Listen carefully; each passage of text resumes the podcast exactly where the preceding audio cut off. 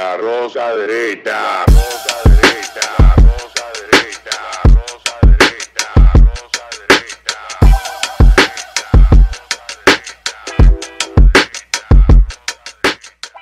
Este programa contiene tres personajes únicos y vulgares. Sus opiniones son totalmente individuales y ofensivas y debido a su contenido todos lo deben ver. Y bienvenidos a otra entrega, luego de una semana de sequía que llovió mucho en el país, de la rosca derecha. Tenemos a nuestro, a uno de nuestros miembros que anda por un periplo por Europa, a- algo así como lo hemos, ya ni siquiera forma parte de este programa. A Ricky. Ravelo lo mandamos a meditar por los caminos de Santiago en España. Esos caminos recorridos por tantos eh, El peregrinos. peregrinaje de Santiago. El peregrinaje de Santiago. Pero yo creo que ni siquiera eso recupera esa alma perdida. Al revés, va a dañar el camino. El camino Él va a va a dañar el camino ahora. Entonces, bienvenido hermano, que también estuviste peregrinando por los caminos de Sudamérica. Sí, la ruta del Che Guevara, dice. La, la del Che, de que lo- ¿cómo se llama? Los diarios de, de- de- Pero bien, me hay que conocer, hay que conocer su continente, que la gente cree que nada más para afuera. Aquí tenemos cosas muy lindas, Latinoamérica. A mí me ha pasado que en Semana Santa, desde una mala experiencia que tuve hace ya muchos años en Cabarete, eh, cuando Cabarete ya estaba en franca decadencia, recuerda que Cabarete tuvo su mejor momento de esplendor entre finales de los 90, eh, vamos a hablar 97, 98, 99, 2000, 2002, 2003, 2004. 2005 ya de ahí, un, un coro duro. allá. 2005 ya empieza Cabarete a cambiar completamente y ya a partir del 2008 pues se convirtió en un perraje. En el 2009 fue como mi último intento y esa vez presentaron un artista urbano, una marca de cerveza que estaba introduciéndose en el mercado. Montó un evento en la playa, había miles de parroquianos disfrutando del evento y en una de las canciones que el artista canta, pues un creativo sacó una pistola y empezó a tirar tiros al aire. Anda el diablo. Y ya tú sabes que yo llegué al Hotel Azurro y yo estaba saliendo de cabarete hacia el otro extremo, hacia el este, Corriendo derecho, hacia el noroeste. Muchachos, yo llegué al Azurro corriendo. Y bueno, yo he optado que cuando Semana Santa me toca quedarme aquí en el país, me quedo aquí en la ciudad, que queda bien tranquila, porque la experiencia de salir a algunos destinos aquí es de bastante, bastante Sí, incómoda, sobre incómodo. todo por el tráfico y también porque ha habido, hay una gran cantidad de gente que se desplaza y el comportamiento incivilizado que exhiben en los entornos en los que socializan lo llevan a esos lugares y se hace insufrible. Lamentablemente. Yo siempre recomiendo viajar fuera del país, conocer destinos que en la mayoría de países no llevan tan al pie de la letra como acá ese el vacacionar y que los países no cierran en absoluto y que se den una vuelta por ahí porque quedarse aquí es un parto de trillizo. Y sin anestesia, sin epidural. Miren, efectivamente sí, aquí la Semana Santa se ha vuelto ya... eh, Caótica. Caótica y un tema de, de total deterioro, porque usted va a un lugar y quizá esperando hasta con la familia y lo que se encuentra es el diablo, perrería, basura, la gente borracha, no el diablo. Usted va a hacer su coro, haga su coro, pero eh, ese, ese aglomeramiento nunca me ha gustado. Y eh, tiene esta focalización, como tú dijiste, hay un tiempo que se va para Cabaret, otro tiempo es para Leto, otro tiempo es para eh, Santiago, ahora es Samaná, le toca terreno. Punta Cana reaccionó oportunamente. Sí, ellos supieron manejarse. Hasta Ellos sabido los precios manejarse. Los precios para Semana Santa en Punta Cana son impagables. Para que usted no pueda ni joder para allá. Eso se, se ha entendido. Y ya yo tengo razón. Villas, hoteles, Airbnb, todo Me da vergüenza admitirlo, pero sí, el dominicano, lamentablemente, en la mayoría de lugares donde uno va, es la nota discordante. Yo recuerdo una vez, estaba en un hotel que hasta los tigres estaban eh, eh, vomitando en la piscina, ahí, vaina, peleando con la seguridad. Tú, coño, como que ven acá, viejo, o sea... No, yo descubrí la, la- la leyenda de que las personas no se quedan pegadas, la descubrí en una piscina de un hotel en un sitio. Que habían dos, ya tú sabes, Viernes Santo, dos de la tarde, fajado, y tuvo que ir el seguridad y toparle por el hombro y decirle, "Ps, ¡Ey! Déjame terminar, dame un chance, dame 10 minutos. Mira, así sonó la vaina. ¡Pam! Así mismo, Sí, sí. así mismo sonó la vaina cuando le dijo, dame un chance. Miren, señores, esta semana, obviamente, eh, ya reactivándonos desde este eh, festejo, ha causado eh, mucha disrupción la publicación de la famosa firma encuestadora Gallup, que ha, ha arrojado unos resultados que mucha gente está cuestionando, otros están celebrando, otros están diciendo que ha sido eh, programado, otros cuestionan la, la- la legalidad, la originalidad de, de, de- de los medios que la publican. Pero yo prefiero concentrarme en, en- en En los números. En los números, a ver, porque. muy- y tú pusiste un tuit muy interesante. Dice, oye, tú no puedes culpar la encuesta, hermano. La encuesta es un resultado del momento. Es una fotografía. Es lo que está pasando ahí. Ahora, si ustedes le tiran una foto con, cuando estaba modelito, en 180 libras, bien roca. Pasan y- seis Y meses. seis meses y está desbaratado, tú no puedes esperar que no. Yo está, bueno, hay que saber el momento, ¿no verdad? Tú no me entiendes. Entonces, hay que entender los resultados. Y para eso quiero que analicemos porque el escenario que plantea esa Gallup y que ya, y que entiendo que es inafortunado que líderes eh, que quizás no han sido tan beneficiados en esas encuestas cuestionen ahora Cuestionen al medio y que al medio, incluso arrojando nombres de familias. Porque Mira. tú decir que los corripios no la publicaron, está diciendo que el que la publicó entonces no es corripio, o que corripio es el único dueño de la verdad, o el Va- que garantiza seriedad. Vamos a comenzar por la historia. Vamos a comenzar. Dime, En habla- República- tú, que tú sabes de eso. En República Dominicana, la- el- los que conocen a profundidad el, el tema de la política y de, y del- y de los estrategas políticos en República Dominicana, saben que la primera campaña en la que se utilizó de manera íntegra esto de la, del asesor de campaña, del diseño de campaña, del marketing, de, de- lo que están diciendo los sondeos, etcétera, fue la campaña de Jorge Blanco en 1982, una de las campañas pioneras en esa dirección. Luego vendrían otros asesores, vendría una corriente de jóvenes que acompañó ya, ya en otra época a otros políticos como Joaquín Balaguer y que contrataron a diferentes asesores norteamericanos, algunos de origen suramericano, algunos chilenos, otros españoles, y vinieron a República Dominicana y con ellos vinieron estos instrumentos. Uno de los más famosos y prestigiosos en República Dominicana en la década de los 80 y los 90 era José Cabrera Dorín Sí, Dorín Cabrera. que eh, sus mediciones lograron mucho prestigio. Él se dedicó también a asesorar varias campañas. La de Jorge Blanco fue una de ellas. En el 94 a Peña Gómez y en el 96 acompañó en alguna etapa a Leonel Fernández en el, y a su equipo de campaña en ese proceso. Y las encuestas llegaron aquí a los medios de comunicación a partir de los 90. Y una de las encuestas que logró construir el prestigio que tiene hoy en día, porque ha sido siempre una encuesta muy seria, ha sido Gallup. Hay muchas encuestas que son encuestas de, de- de- de- escritorio, que mira, póngale unos números ahí, porque se utilizan como instrumento propagandístico.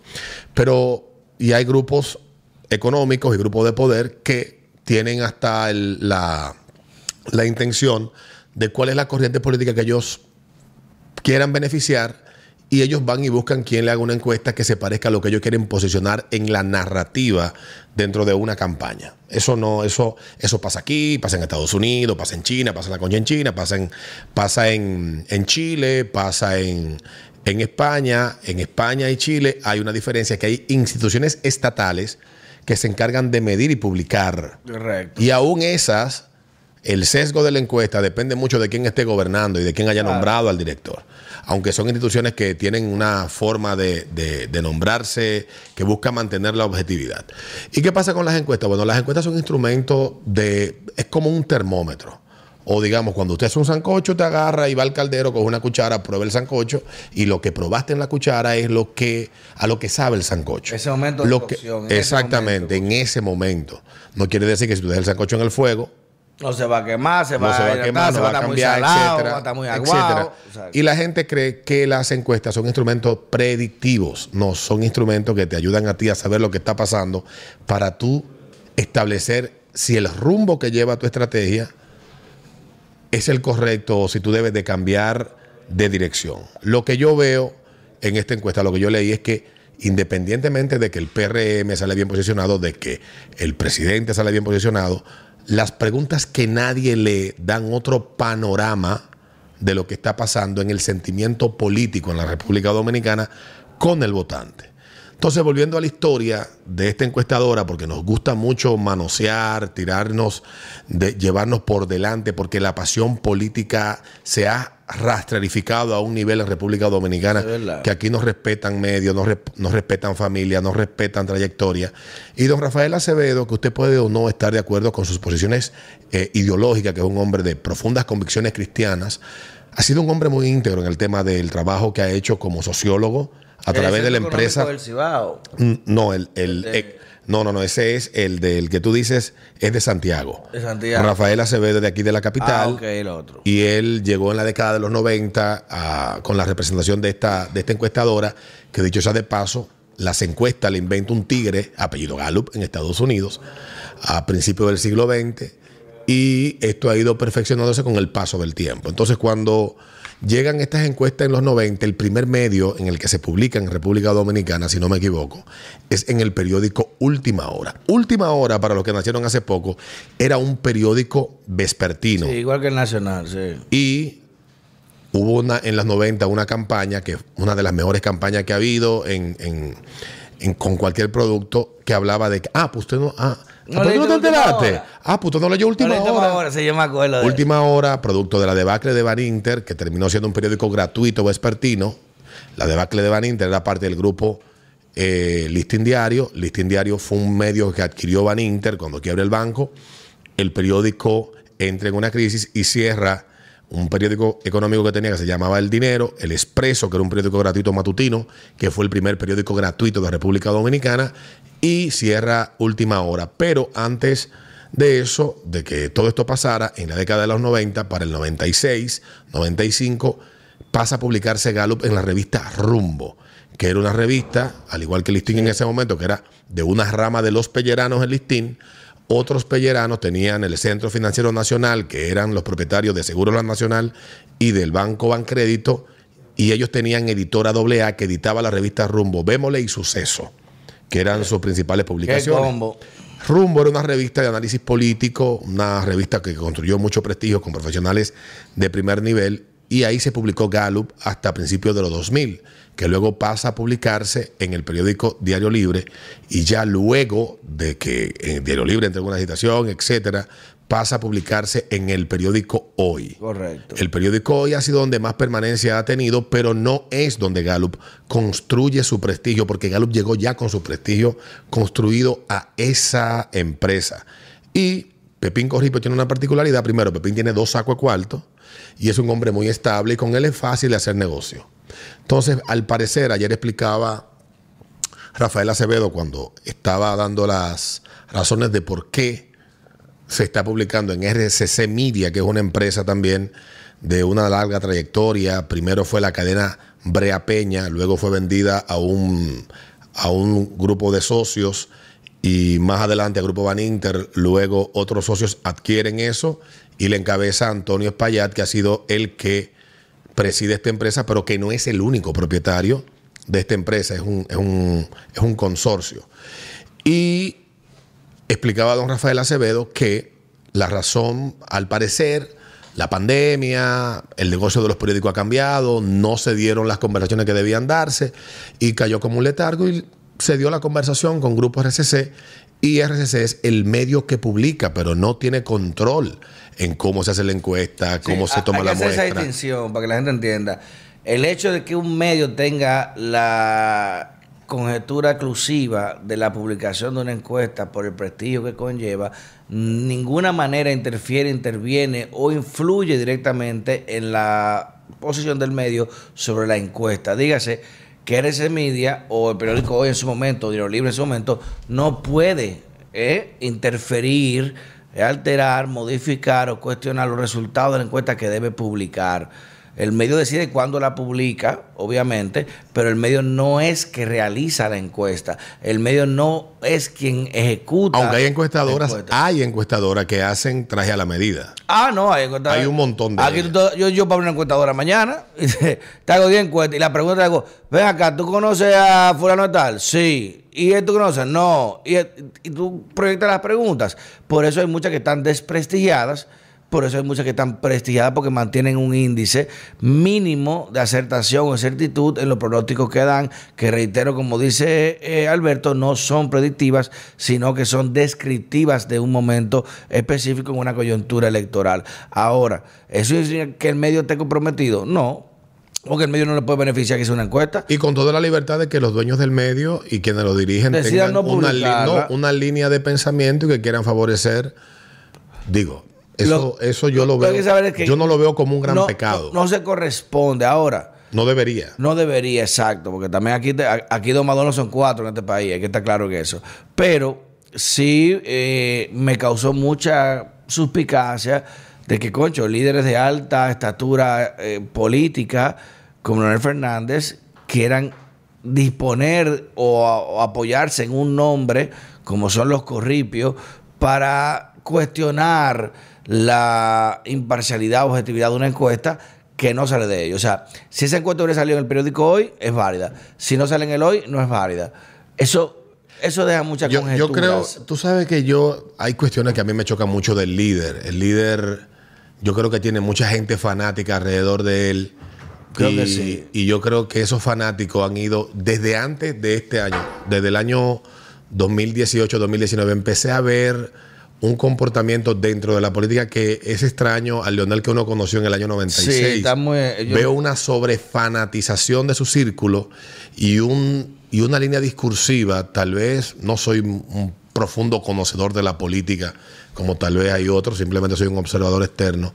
Tal vez obedece a un tipo de, de político que demandan las nuevas generaciones, que en los tiempos que estamos viviendo, Más donde agresivo, el político es más más- agresivo, más emocional, se ve más pugnaz, etcétera. Entiendo tal vez que por el tema de las redes no conozco, no conozco esto, pero yo creo que un político acabado, así como es Leonel Fernández, con, con el nivel que él tiene y sobre todo con el trato que él ha recibido siempre de todos los medios de comunicación y de los grandes grupos de medios República Dominicana de distinción. Del mismo RCC Media, RCC Media, que prácticamente eh, apoyó bastante a Leonel Fernández. En el ese pasado, momento- claro que sí. en ese 2008 momento le fue bastante bien. Eran buenos. En ese tiempo, Antonio Payá era bueno. En ese tiempo, eh, eh, doña Monserrat Payá era buena. En ese tiempo, todo el esquema RCC Media era bueno.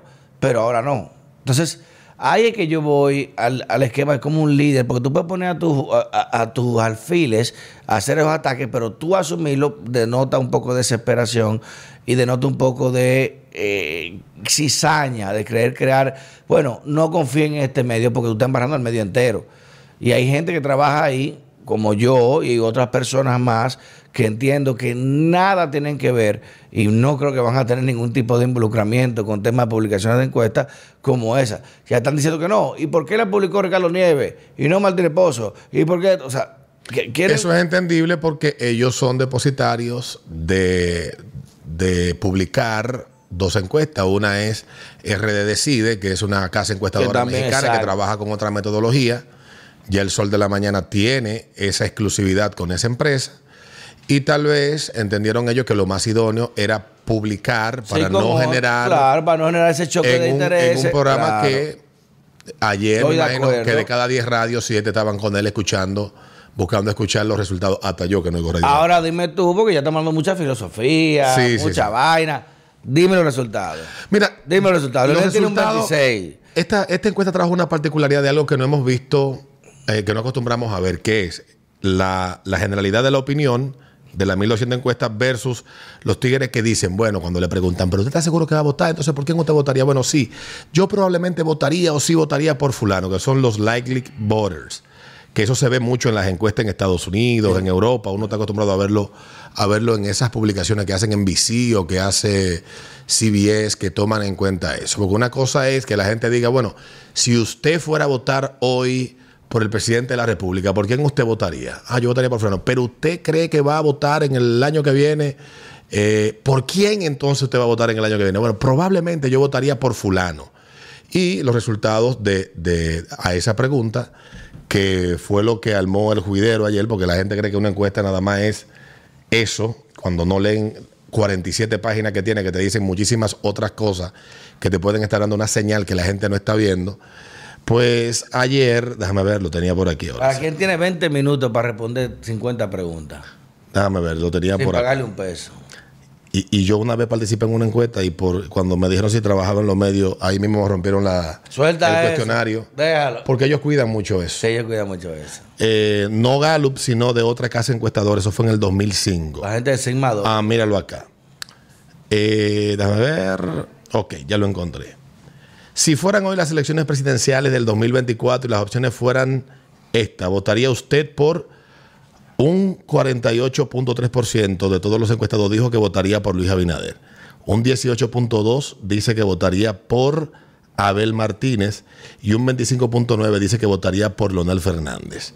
Ahora, en los posibles votantes, lo que dicen, sí, yo voy a votar y estoy seguro que voy a votar y voy a votar por fulano. Ahí entonces cambia el porcentaje. Un 53.3 dice que votaría por Abinader, un 16.1 por Abel y un 26.1 por Leonel. Aquí aparece la tu amiga Yadira. Ah, Dios mío.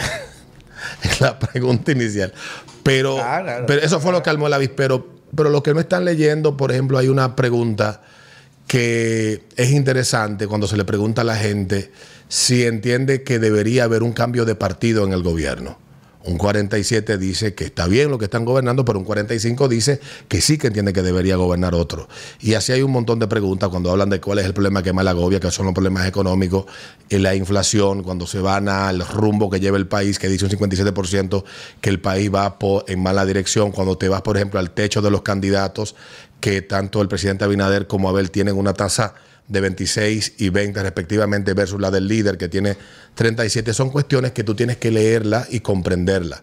Y aquí hay mucha gente que manosea muchas vainas. Cuando uno pasa por una clase de, de- de estudio de mercado en cualquier universidad, cuando estudia mercadeo, que tiene que hacer encuestas, a ti te enseñan a trampear las encuestas para tú No, descubrir pregunta, el pregunta, sentimiento hermano. real. Lo que tú nos respondes aquí, yo puedo intuirlo por allá y yo puedo entonces saber cuál es la rea- el real sentimiento que posiblemente tú me estés ocultando y que no quieras expresar.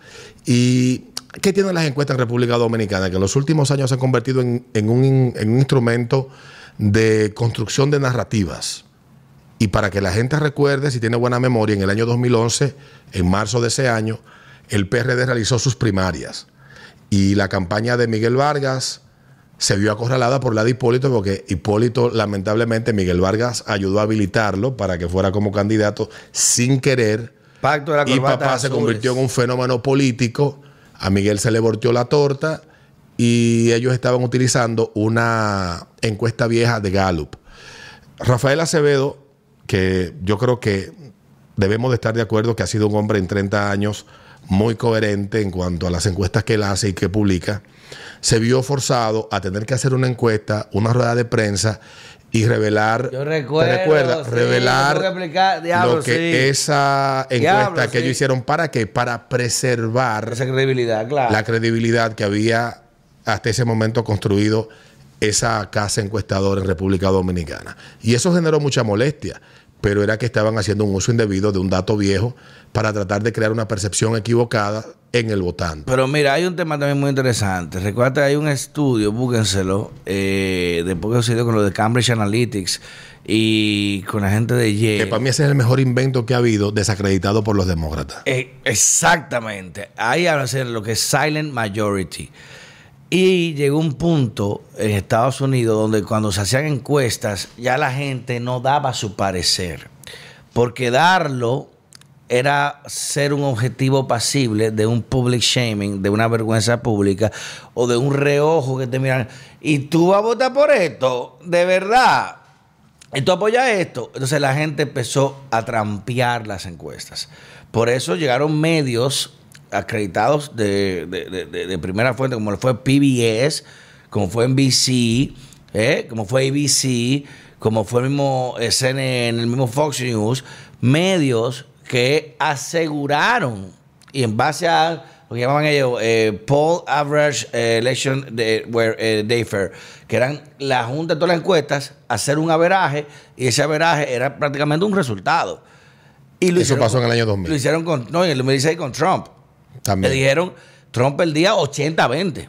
80 veces. O sea, que Hillary podía hacer paracaídas y ya estaba ganada segura. Pero hubo mucha gente que respondió las encuestas de una manera, la pero votó de otra. porque para decir, porque tú estás en público y te preguntan y hay gente al lado tuyo, tú no quieres decir, yo voy a votar por Trump. Eh, no, yo voto, no, estoy indeciso. O voy a votar por fulano, no sé. O por Jeb Bush, no sé. O por Marco Rubio, no sé. Pero la gente sabía ya su voto pero temía expresarlo públicamente para no ser objetivo de burlas. O sea que la gente empezó a trampear las encuestas y las encuestas sufrieron a partir del año 2006, fue parte del efecto Trump, de quebrar ese monopolio de predicción o de eh, descripción electoral, porque la gente ya no daba la verdad. Te preguntan, ¿por qué tú votas? Bueno, yo, eh, hay tres amigos míos delante mío, hay una gente, una- bueno, no, no vamos a decir voy a votar por esto porque esta gente se va a molestar. La suegra mía está ahí, mi, eh, el hermano, mi cuñado está aquí, espérate. No, sí, yo voto, pero en tu mente, en tu convicción personal, tú entonces establecías ya la realidad cuando ibas a ejercer el voto. Por eso las encuestas sufrieron un desprestigio enorme en Estados Unidos. Y de ahí nace el término de silent majority, la mayoría silente, porque no habla. Porque no habla? Ahora el término es loud majority. Ahora la mayoría es hay que hablarlo duro, hay que vocearlo, hay que decirlo, sin vergüenza, sin miedo y sin temor.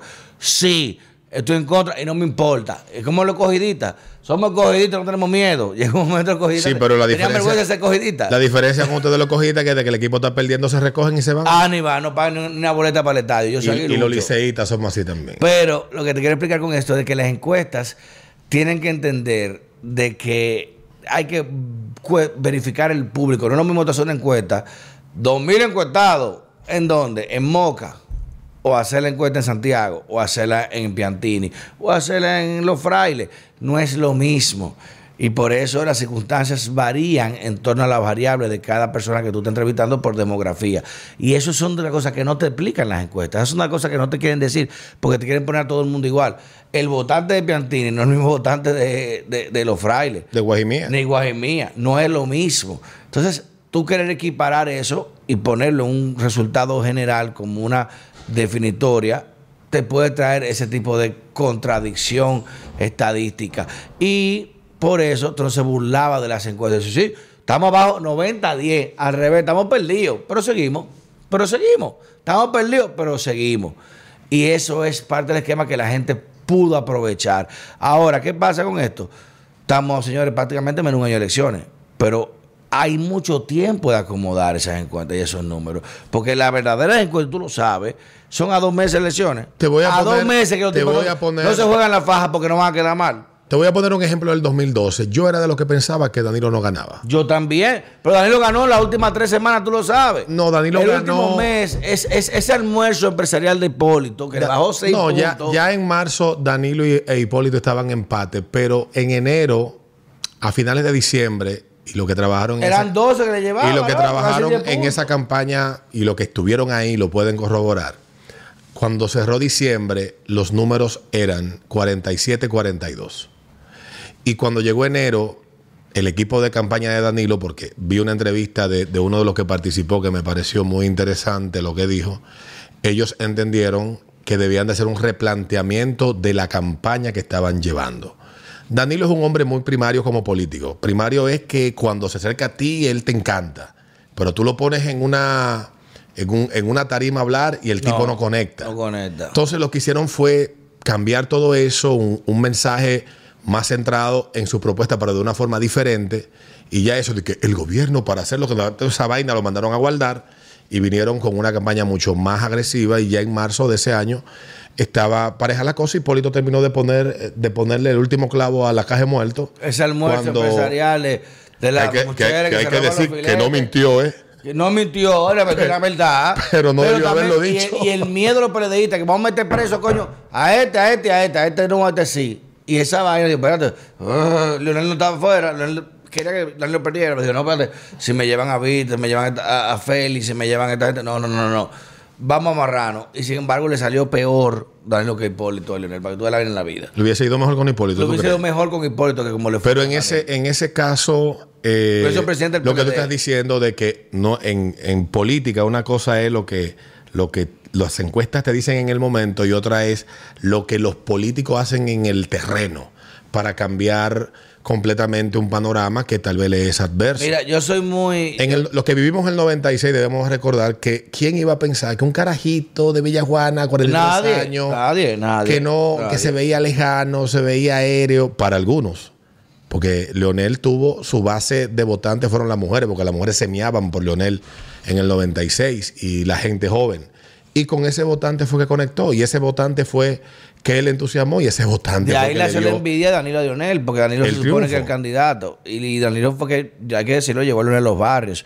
Y ahí nació la envidia porque Leonel no fue ni candidato a diputado nunca. Sí, él Fue fue el el creo que fue candidato a diputado y se retiró. El vice de Álvarez Bogar, pero no, no, no, no tuvo esa conjetura y fue subido precisamente por elevar el discurso, cambiar el esquema que Balaguer. En el había hecho. 94 él fue como candidato a la vicepresidencia del profesor Juan Bosch. Sí, pero no, no, no, no, no cuajó precisamente lo que te estoy diciendo. Pero lo que te quiero explicar es, por ejemplo, desde que el esquema de la pregunta tú puedes manejarlo, tú puedes proyectar una relación. ¿Qué encuesta yo creo? ¿Cuál encuesta yo creo? La de empresarios. Hay empresarios tienen encuestas que hacen ellos Pero no se mensuales. Ah, no, ¿por qué no? Porque esas no son, esas son para saber la realidad, no para condicionar una, una, una narrativa. Yo trabajo en un banco muy prestigioso en este país, de los más prestigiosos, y ahí se hacían encuestas mensuales. Y manejaba eso, el co- el Consejo de Administración se manejaba, se reportaba, se mezclaban con otras encuestas de otros bancos, de otros grupos multieconómicos poderosos, y tú ibas tanteando, ¿eh? tanteando la, situación. Esas encuestas, lo- los empresarios hacen encuestas mensuales de su producto, de su trato, de la distribución, de cómo llega la calidad, el tiempo, el frío, esta, la vaina. Esas encuestas yo creo.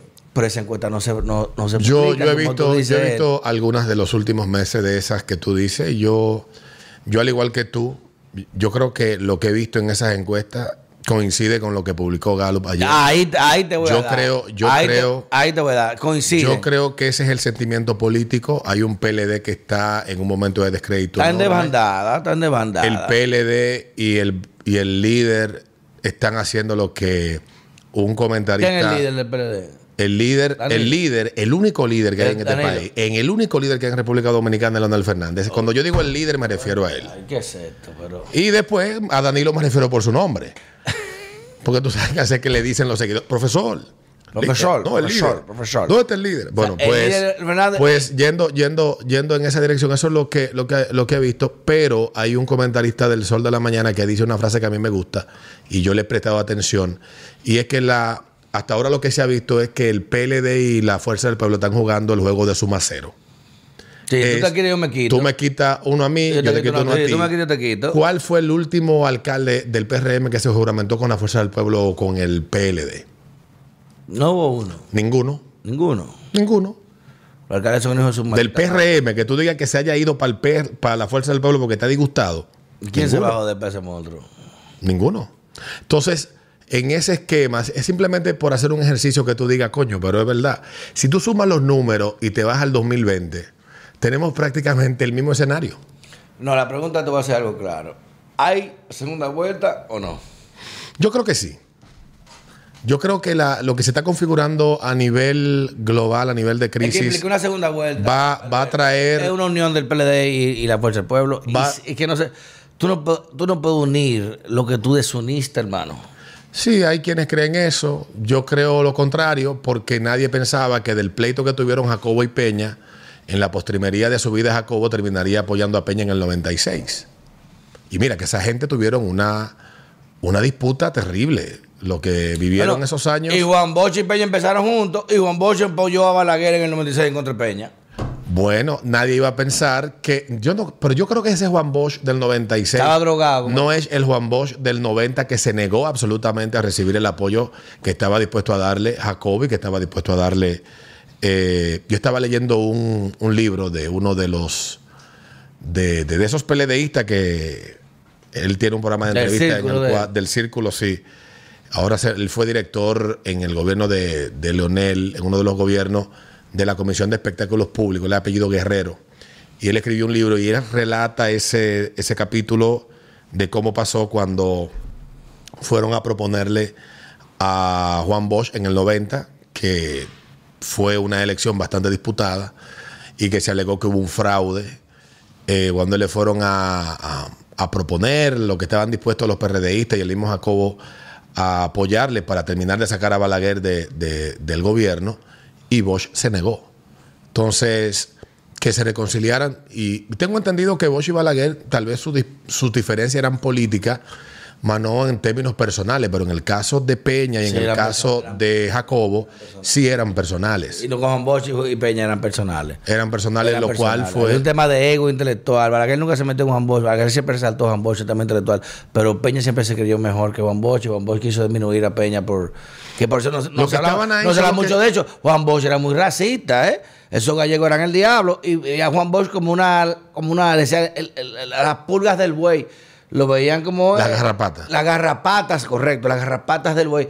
O sea, Porque al PRD le decían el buey que más jala. Ah, y, a, y a Peña Gómez le decía garrapa- le decía pulga o garrapata. O sea, Juan Bosch tenía unos insultos que eran intelectuales, obviamente, porque eh, tú, tú para una galleta no es que de una galleta con la mano. Tú pones una galleta bien dada y, y, y, sobate la mano, la, la cara después y te la soba. A mí no me gusta jugar a la futurología. No, no, pero Porque- dime tú. Porque aquí en República Dominicana la gente le gusta mucho jugar eso ahora.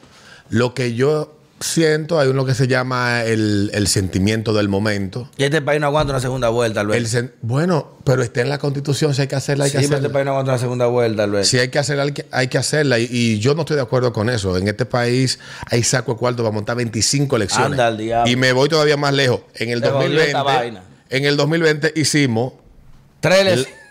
tres elecciones. Febrero. Repetir, marzo, dale. Julio. Repeat, repeat. No, Come on. muchacho, este es un país que institucionalmente ha madurado mucho y ahí la experiencia del 96. Lo que yo sí creo que el votante dominicano es conservador. Yo creo que esto es un país que cree en la reelección, que le gusta reelegir, que cuando está contento con un partido lo, lo sienta ahí hasta que se jarte. Esa ha sido la historia de los últimos 60 años. Yo tengo 43 y yo nada me he visto cuántos presidentes. Dame ver Balaguer, Leonel Fernández, Hipólito y Danilo. Cuatro presidentes. también. Entonces, hay países que han teniendo 12. Porque si tú te vas a Ecuador, del 80 a la fecha, han dado 15 Ha tenido golpes de cuatro, Estado. cuatro en cuatro años. Mira Perú. Perú, por ejemplo, que tuvo cuántos presidentes en cinco Como años. cuatro, uno por año. Esto, esto es un país que, que vota diferente y yo creo que el votante, aunque uno diga, bueno, que el votante, aquí en República Dominicana la gente no es muy educada, pero la gente se alinea y dice, bueno, que sigan esta gente porque la cosa no está mal. Ah, ¿tú no Ahora, si la cosa está mal, le parten la nalga. ¿Tú no crees por el hecho de que Danilo ya no puede ser presidente, no puede hablarse del liderazgo del PLD? Pero ya Danilo no, no va a ser presidente. No va a hacer nada. Le va, ¿qué le combina a Danilo? Rendirse ante Leonel, darle todo a creo- familia. Te voy a Yo apoyar. creo que Danilo es un albañil de la política y no lo digo de manera peyorativa. ¿Tiene futuro? No, no, no. Bueno, Una cosa ¿Quién modifica la constitución para habilitarlo después una cosa, una cosa es que, que tú hagas política con vocación de tú alcanzar el poder y otra cosa es que tú hagas política porque te apasiona trabajar la política. Yo creo que Danilo es más de los hombres de la del segundo grupo que del primero. Y eso lo demuestra que cuando debió ponerse detrás de la cortina lo hizo, cuando debió ser el estratega fue el estratega. Y cuando salió entendiendo que la gente le iba a favorecer, trabajó su proyecto. Y creo que nos podemos ir al año 2016. ¿Quién iba a pensar que un hombre que gana con el 62% de los votos terminaría un gobierno con tantas dificultades y que ha terminado tan desacreditado. Yo creo que es un hombre trabajador, un tipo experimentado, un gran estratega. Yo no subestimo en absoluto a Danilo. Creo que no tiene las no dotes intelectuales. Sí, no puede ser presidente, pero puede ser un buen líder para el partido.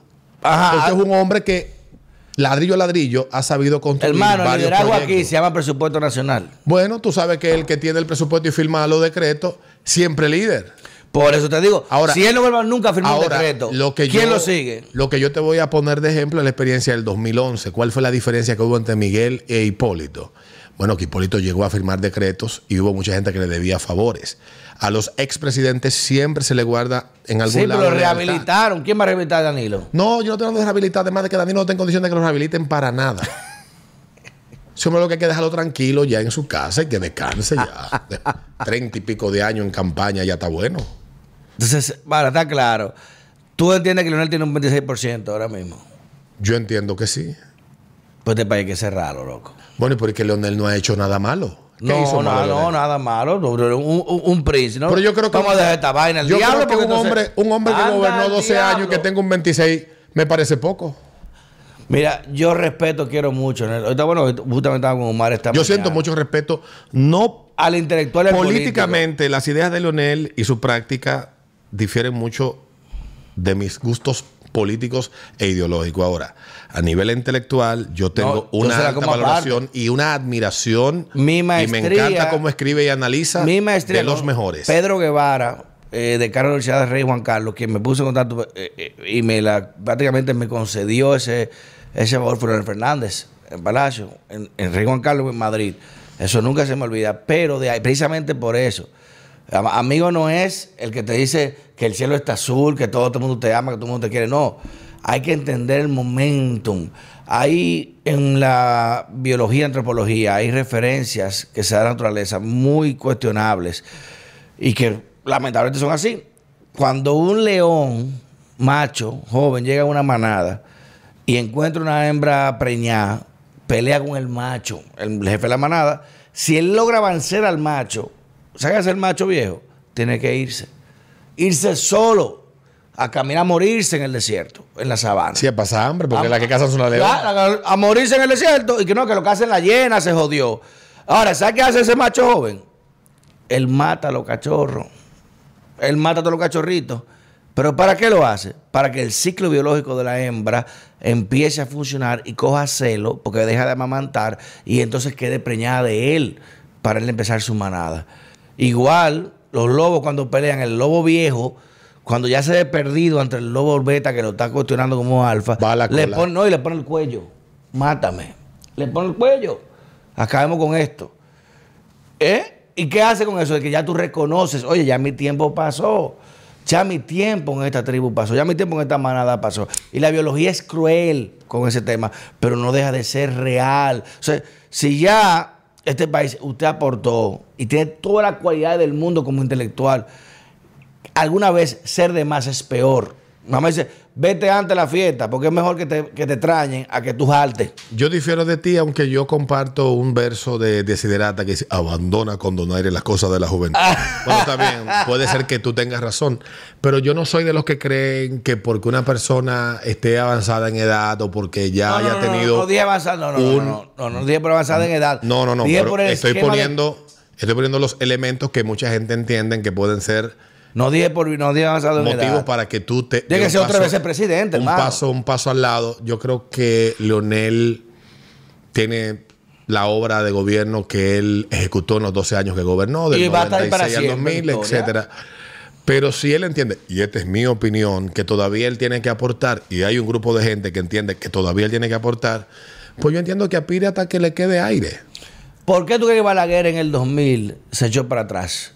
¿Pudo, pudo- Balaguer pudo seguir su campaña? ¿Por qué Balaguer echó para atrás? Y reconociendo que Balaguer en ese momento tenía un poder decisorio. ¿Por qué echó para atrás? Porque lo maltrataron a él. Ah, no, ya él sabía que no podía ganar. No, no iba para parte. No iba para parte. Entonces, ¿vas a desperdiciar el voto a la basura?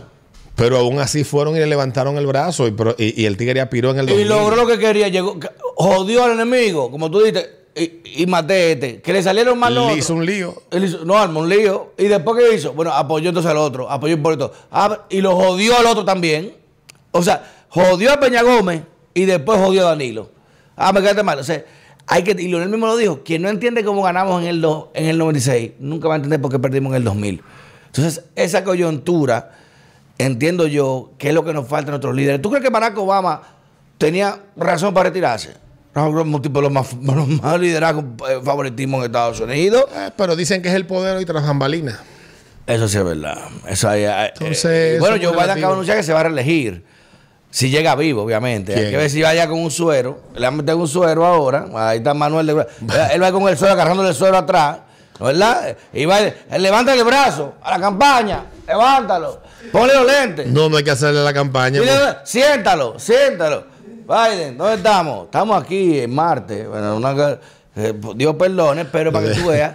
Lo tuyo no tiene madre. El liderazgo, y hoy en día que es tan coyuntural, tan coyuntural, que tú no entiendes ni siquiera la idiosincrasia cómo se forma. Mira, Y creo que ahora mismo Luis Abinader está aprovechando eso, de que en su partido hay muchas deficiencias. Lo- Sí. La gente, lo- Luis Abinader tiene algo muy importante, que la gente no lo asocia directamente al PRM. La gente asocia el PRM a Hipólito, no a Luis. Él Oigan sabido- esto. Él ha sabido preservarse y se ha Él ha sabido mantener su distancia y por eso ha tenido capacidad de poder maniobrar contra gente del PRM y dice, ¿y te atreves a hacer eso? El partido soy yo. Bueno, le unió el partido. Y la gente quiere a Luis, no al partido. Eso es bueno que lo sepan los funcionarios del PRM. Bueno, la gente vámonos quiere a Luis, ejemplo, no vámonos- al partido. Vámonos al ejemplo que dice la misma encuesta que habla de las simpatías políticas. Exacto. El, el PRM, cuando se le pregunta por simpatía política, tiene un 40%, pero Menos cuando se le pregunta do- 12 puntos por quién abajo. votaría, el partido tiene, el candidato tiene un 53%. Entonces, lo que tú estás diciendo tiene razón. Pero al final ya de esta conversación, yo creo que lo que la gente debe de entender, y esa es la parte que la gente debe de tratar de entender, es que las encuestas son simplemente eso. Los que tienen niños saben que tienen termómetro en la casa. Usted le pone el termómetro a su hijo, una no es para saber si va a tener fiebre pasado mañana. Es para saber si tiene fiebre ahora. Exacto. Para tú saber si lo llevas a emergencia o lo medicas con lo que llena en la casa. Eso es básicamente una encuesta. Aquí nosotros las, las hemos malentendido porque nosotros creemos que una, una, una encuesta es una gran No, una una victoria. pitoniza, una una, vaina adelantada. que tú vas y consulta y te, y te y te predice el futuro. No, no es eso, hermano. Y tiene que entenderlo la gente, porque la gente lo toma muy personal y empieza a insultar. Y me han boceado de todo ayer para acá. Cójanlo suave. Yo tengo- Como yo le dije en el 2020 a los amigos, sobre todo a lo, del, a lo de la fuerza del pueblo, que están locos, que son irracionales. Estamos- Eso que te estoy explicando. Insultando gente en redes sociales, ustedes lo único que generan es rechazo Peor aún. insultando a los que no están a favor de su causa, multiplican el rechazo. Vendan su proyecto político y dejen de insultar. Vendan qué es lo que ustedes proponen, cuál es la alternativa que ustedes representan, para que el que está observando indeci- indeciso pueda ponerle atención a su mensaje, porque ahora lo que están viendo es el sentimiento de odio Y desesperación. y desesperación Sí. que ustedes exhiben. Tienes. Y lo mismo aplica para los PLDistas, están un poco calmados porque le han dado duro en estos días, y para los amigos del PRM, que fueron los instigadores del odio en el 2020. Nunca en la historia de República Dominicana ha habido, había habido un discurso tan violento y tan lleno de descalificaciones y de odio a todos los niveles como el que encabezó el PRM desde el 2017 hasta el 2020. Así que cambien esa metodología porque al final son ustedes los que terminan sufriendo eso, porque van erosionando el mismo medio del que ustedes forman parte, que es ese colectivo de la clase política y partidista de la República Dominicana. No caguen el bizcocho, ¿eh? porque se lo van a tener que comer al final de la fiesta. Ay, mi madre, el cambio fue.